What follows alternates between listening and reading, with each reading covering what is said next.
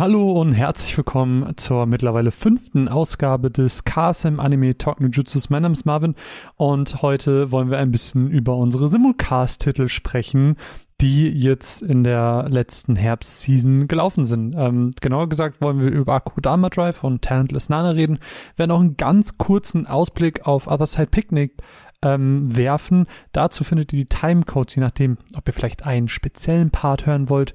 Die findet ihr alle in der Beschreibung. Wir werden auf winzige Parts aus der Story eingehen, so als kleiner Disclaimer an der Stelle. Ähm, inhaltlich werden wir wirklich nicht viel wiedergeben. Vielleicht maximal ein bis zwei Folgen mehr, wirklich nicht. Und die Hörerfrage in diesem Podcast diesmal, und während ihr das vielleicht gerade hört, könnt ihr das auch auf dem Social Media einfach beantworten oder ähm, unter der Videobeschreibung, wenn ihr das vielleicht gerade auf YouTube hört, je nachdem, könnt ihr uns gerne schreiben, wenn ihr Simulcast schaut. Schaut ihr wöchentlich oder seid ihr jemand, ähm, der eher binge-watcht und bis zum Ende wartet, wenn alle Folgen draußen sind? Weil ich bin eigentlich ein Typ, der ähm, binge-watcht. Ich bin, ich liebt es, wenn ich eine Serie digge, dass ich einfach, dass ich einfach von vorne bis hinten durchschauen kann. Aber hin und wieder, wenn mich eine Serie richtig packt, dann schaue ich auch den Simulcast wöchentlich und äh, manchmal, manchmal finde ich es ganz schlimm, weil dann hast du einen krassen Cliffhanger und dann musst du warten. Das ist spannend, aber es ist auch so ein bisschen wie früher, ähm, als man dann irgendwie Digimon im Fernsehen gesehen hat und, und du wusstest nicht, oh shit, was wird als nächstes passieren? Die Meister der Dunkelheit sind da und oh mein Gott, was soll passieren? Heißt es Meister der Dunkelheit? Ich bin mir gerade unsicher. Ist ja auch egal.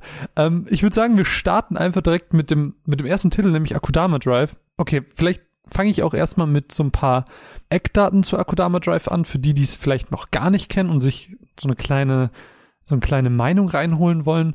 Akudama Drive ist ein Original-Anime vom Studio Pirot. Ähm, die haben sowas wie Tokyo Guri gemacht, die haben Boruto gemacht oder machen Boruto. Akatsuki no Yona kennt man von den Black Clover und ganz, ganz, ganz viele mehr. Der Original Creator von Akudama Drive ist Kazutaka Kodaka.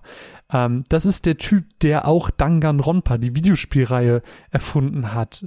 Der Anime umfasst zwölf Folgen und ähm, ist im Prinzip in einem Cyberpunk-Setting anges angesiedelt. Ähm, für viele stellt sich, glaube ich, ganz oft die Frage, Cyberpunk, was bedeutet das überhaupt?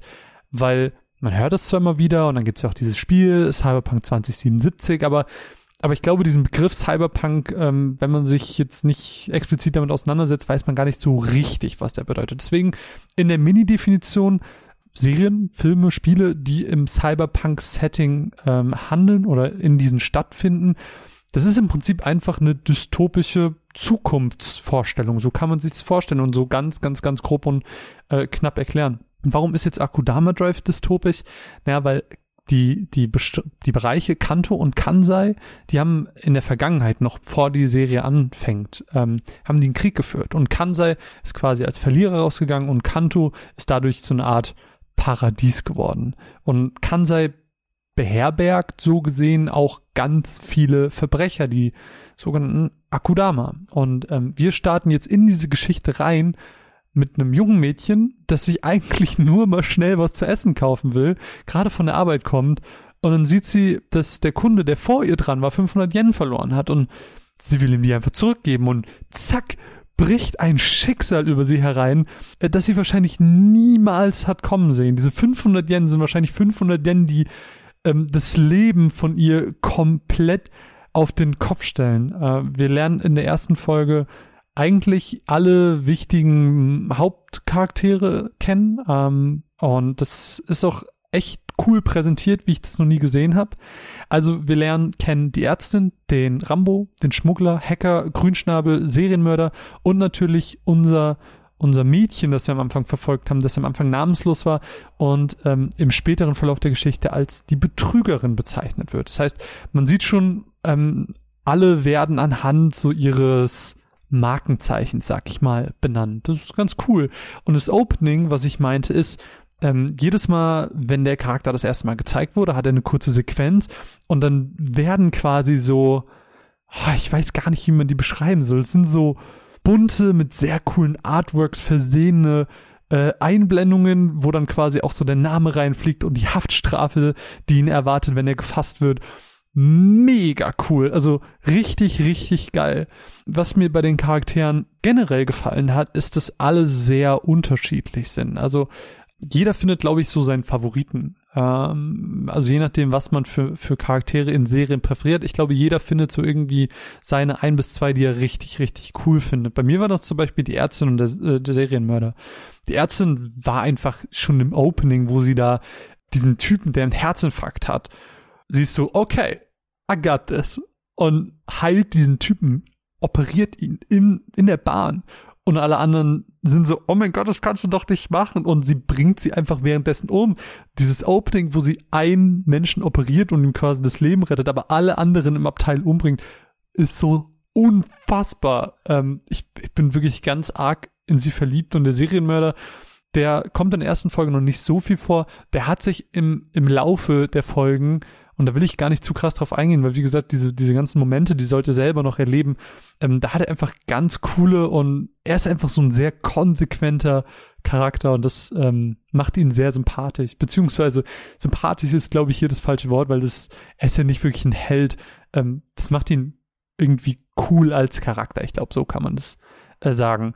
Und das Ziel dieser dieser Schurken, die sich versammelt haben, ist eigentlich relativ klar, weil sie werden zwangsweise mit so explodierenden Halsbändern als Gruppe zusammengehalten und sie sollen äh, Ware besorgen und diese Ware an einem bestimmten Ort abliefern. So, das ist erstmal eine ganz simple, ähm, ja, ein ganz simples Ziel, was sie verfolgen sollen. Aber um auch hier gar nicht zu krass drauf einzugehen, erwartet die Gruppe natürlich echt viel an verschiedenen ja, wie sagt man denn, an, an Hürden, die sich ihnen in den Weg stellen. Und ähm, vor allem ist es auch die Exekutionsabteilung, also quasi die, die Regierung, eine, eine Subform der Polizei, die quasi darauf ausgelegt ist, diese Akudama, diese Verbrecher wirklich zu exekutieren, zu töten. Und hey, ich weiß nicht. Also wenn ich es halt zusammenfassen müsste, dann würde ich halt sowas sagen wie, dass Akudama Drive extrem blutig ist. Es ist extrem brutal, es ist gnadenlos, aber eben auch sehr konsequent in dem, was es tut. Also es schreckt wirklich vor nichts zurück und das lieb ich wirklich über alles. Wie gesagt, ich will nicht spoilern, äh, spoilern aber ich habe wirklich noch nie eine so konsequente Serie gesehen in dem, was sie ist.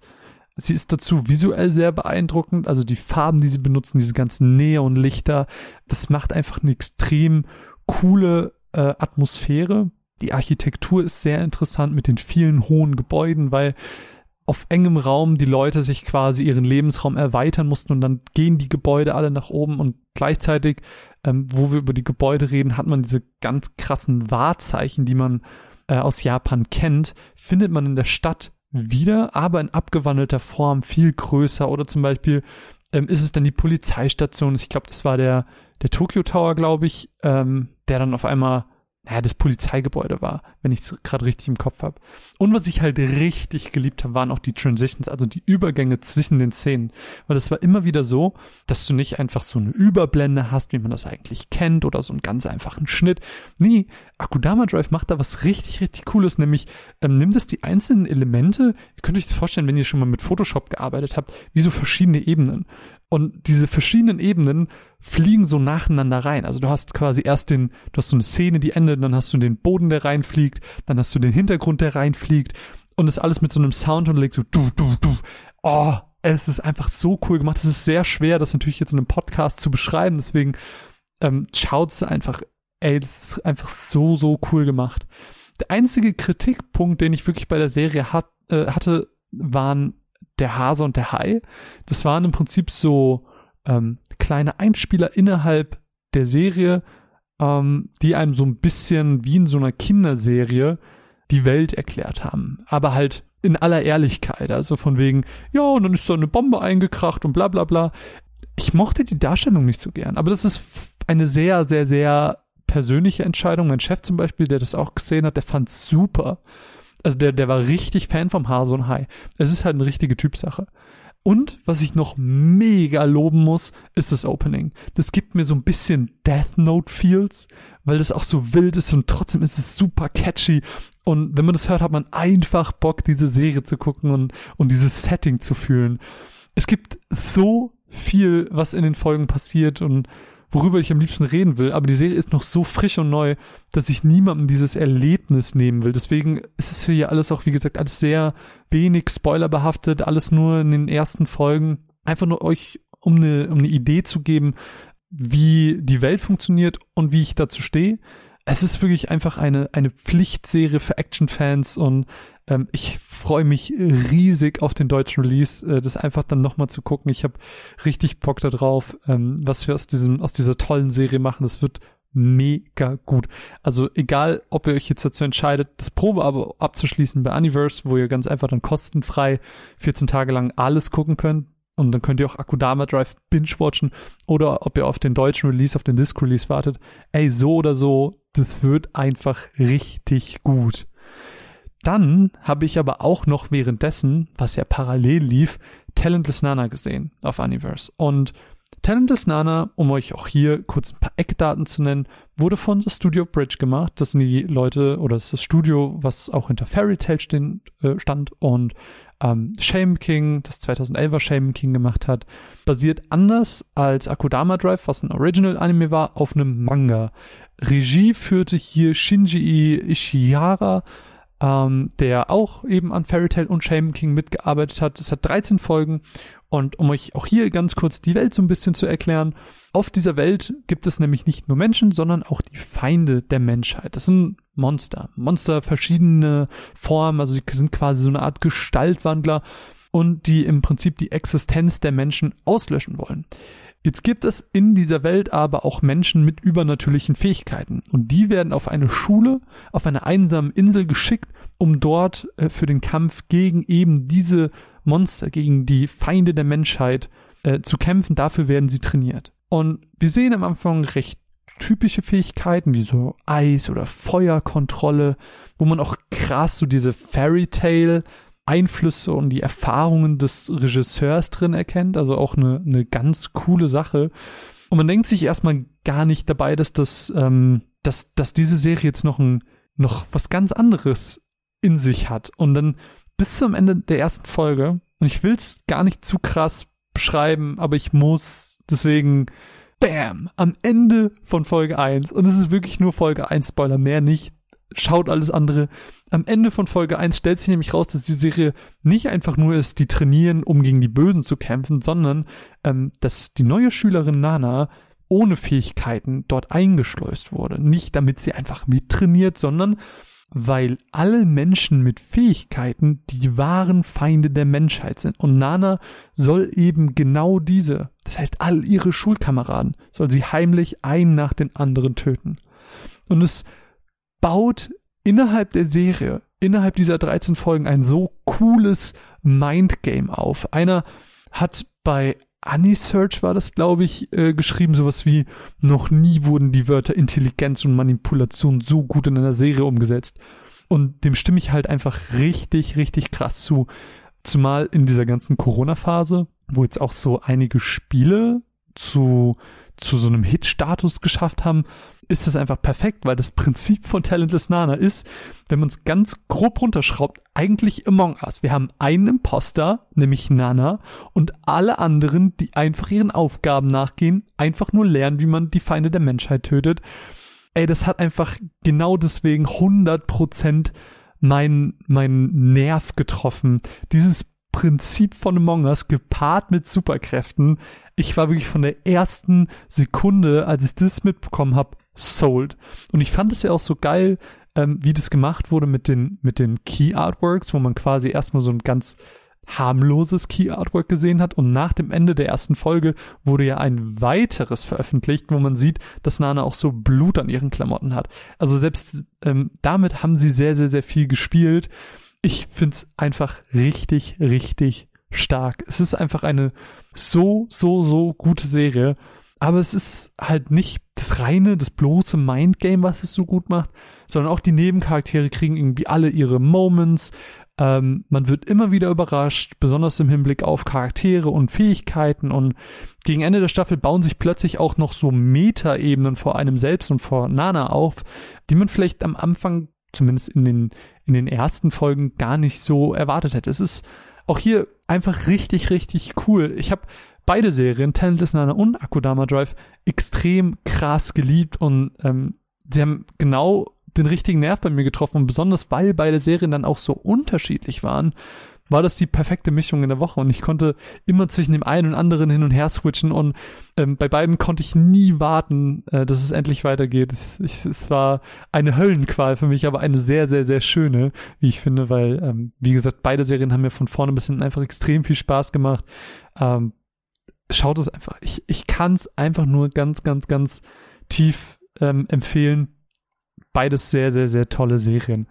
Ähm, und dann läuft natürlich jetzt auch schon der nächste und neue Simulcast, nämlich Other Side Picnic. Ähm, da wollte ich mini kurz drauf eingehen, ähm, weil jetzt seit Montag, also seit diesem Montag, ähm, wenn ihr das jetzt ganz frisch hört, Montag, also der 11. Januar, äh, da sind wir quasi mit den ersten beiden Folgen als Doppelfolge so gesehen gestartet. Ähm, Other Side Picnic ist ein Anime vom Studio Lieden Films, die sowohl Sachen wie Berserk, aber auch Sachen wie Detektiv Layton gemacht haben und lässt sich am besten einordnen so in die Richtung Sci-Fi, Action und Yuri. Und auch hier ganz kurz aufs, aufs Worldbuilding eingegangen. Es existiert im Prinzip eine Welt neben der uns bekannten, in dem man über ja, bestimmte Wege reingehen kann. Also man lernt in den ersten Folgen zum Beispiel, einer kommt in diese Welt, indem er zu einer bestimmten Uhrzeit in einem bestimmten Winkel durch ein Tor geht. Ein anderer Weg ist zum Beispiel eine bestimmte Tür oder ähm, indem man eine bestimmte Kombination im Fahrt, äh, im, im Aufzug drückt und so weiter und so fort. Also so Sachen, auf die man normalerweise nicht kommen würde, ermöglichen einem im Prinzip diesen Weg in diese andere Welt. Und dort leben ähm, Wesen, die auch im Internet so ein Mythos sind. Also eine unserer Protagonistinnen hat zum Beispiel schon mal von diesen Wesen gehört. Wenn man sie nämlich zu lange anschaut, wird man wahnsinnig. Und Toriko und Soravo, das sind unsere beiden Protagonistinnen, ähm, werden jetzt im Laufe der nächsten Folgen eben genau diese Welt erkunden. Das haben sie jetzt auch in den ersten zwei Folgen schon gemacht. Und ähm, sie werden ein bisschen versuchen zu verstehen, wie diese Welt funktioniert. Ähm, und aufgrund eines Ereignisses innerhalb dieser ersten zwei Folgen ist es auch so, dass sich das Auge der einen und die Hand der anderen Protagonisten auch so ein bisschen verändert. Man hat schon so eine Ahnung, dass sie dadurch besser oder anders mit dieser Welt interagieren können. Was das aber genau bedeutet, keine Ahnung. Ich bin genauso schlau wie ihr. Ich schaue diesen Simulcast genauso wie ihr. Ähm, ich finde, Otherside Picnic verspricht auf jeden Fall eine mysteriöse und spannende Welt mit zwei sympathischen Protagonistinnen, wo wir auch jetzt schon so die ersten äh, Annäherungsversuche haben, beziehungsweise nicht mal Annäherungsversuche, aber man merkt schon so, die finden sich ganz gut ich finde es eine ganz spannende Kombi, ähm, wo ich, ja, wie gesagt, sehr gespannt drauf bin, wie sich das in den nächsten Folgen weiterentwickelt. Am Montag geht's weiter. Jeden Montag eine neue Folge ab 20.15 Uhr auf Universe. Die Frage ist, schaut ihr den Anime schon? Wenn ja, was sind eure Meinung denn zu diesen ersten zwei Folgen? Und natürlich nicht die Hörerfrage dieser Folge vergessen. Wie schaut ihr Simulcasts? Seid ihr wöchentlich dabei, wie ich gerade bei Other Side Picnic? Oder ähm, habt ihr jetzt quasi auf mein Stichwort gewartet, dass Akudama Drive und Talentless Nana unfassbar gute Serien sind und ihr schaut sie jetzt komplett am Stück. Bin sehr gespannt auf eure Antworten dahingehend. Wie gesagt, einfach Social Media unter die Postings, YouTube unter die Videobeschreibung oder einfach mit dem Hashtag KSM Anime Talk no Jutsu. All das sind Wege, wie ihr uns erreichen könnt, wie wir uns austauschen können. Ich fände es sehr schön, wenn wir darüber reden. Gerne ähm, würde ich mich natürlich auch äh, freuen darüber, wenn ihr mir eure Meinung zu Akudama Drive und Talentless Nana schreibt. Das ist auch immer sehr gerne gesehen. Und ansonsten war es das. Wie gesagt, ich wollte nicht zu viel spoilern, ich wollte nicht zu krass ins Detail gehen.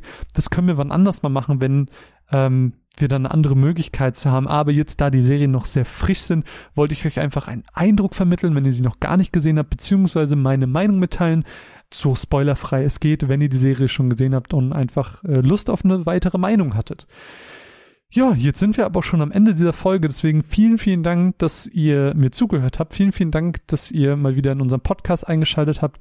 Wir hören uns ganz, ganz bald wieder. Und in diesem Sinne wünsche ich euch noch einen traumhaften Tag. Macht was draus. Passt auf euch auf. Bleibt gesund und habt ganz viel Spaß mit unseren Anime. Bye.